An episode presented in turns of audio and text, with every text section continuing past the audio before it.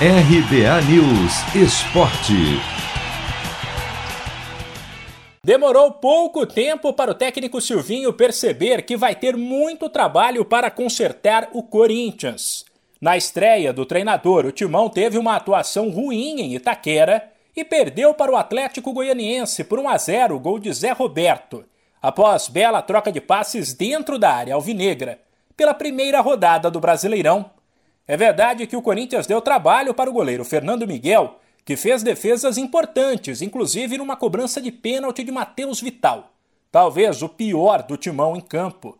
Mas sobrou nervosismo e faltou bola, numa partida na qual o Alvinegro voltou a ter um esquema com quatro defensores, como Silvinho já tinha avisado, com Fagner Gil, Raul e Piton.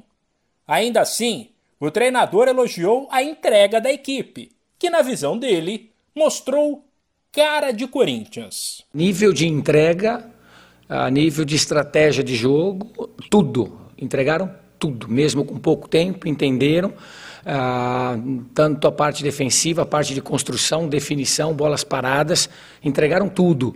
Óbvio que volta a dizer, eu digo no jogo, aí entra uma outra parte, a parte técnica do jogo que ninguém consegue prever. 10, 12 minutos ruins, eh, se acertou, eh, melhorou, teve uma chance com o Ramiro, teve uma outra chance de longe e de repente toma um gol faltando 2, 3 minutos para acabar o primeiro tempo ou menos. Então isso, enfim, a construção do jogo foi essa, mas os atletas entregaram absolutamente tudo tudo e que nós queríamos, que é a cara do Corinthians, é a, a vontade, o desejo, a marcação, dobrar, em alguns momentos até triplicar isso, entregaram absolutamente tudo nesse aspecto. Silvinho ainda disse que o Brasileirão é um campeonato diferente de qualquer outro do mundo, que muita coisa ainda vai rolar até dezembro e que o time que está mal hoje pode estar no topo amanhã. Nós temos aqui 10 times, 12 times, sei lá, de repente vou até me equivocar, pode ser mais, times grandes, potentes é, de bom investimento, com bons centros de treinamentos, com bons atletas.